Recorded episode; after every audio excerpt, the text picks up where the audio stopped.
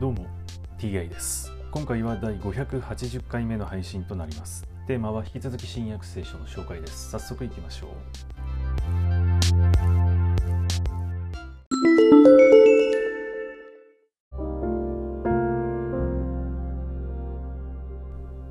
新約聖書第579回。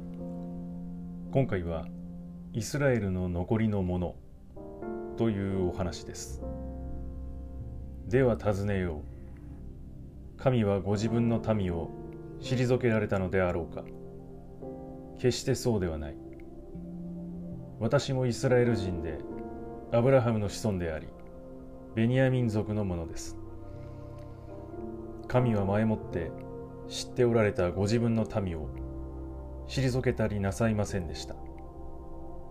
それともエリアについて聖書に何と書いてあるかあなた方は知らないのですか？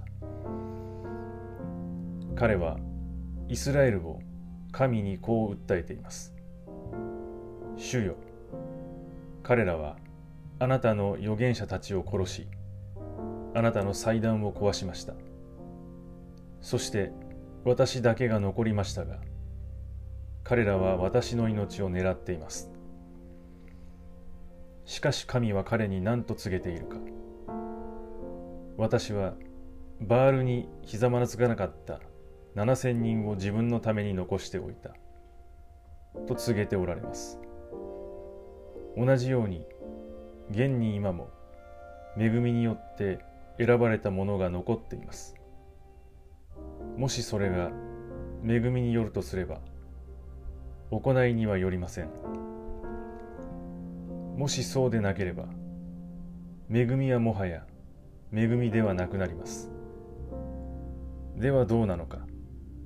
イスラエルは求めているものを得ないで選ばれた者がそれを得たのです。他の者はかたくなにされたのです。神は彼らに鈍い心見えない目聞こえない耳を与えられた。今日に至るまで。と書いてある通りです。ダビデもまた言っています。彼らの食卓は自分たちの罠となり網となるようにつまずきとなり罰となるように彼らの目はくらんで見えなくなるように彼らの背をいつも曲げておいてください。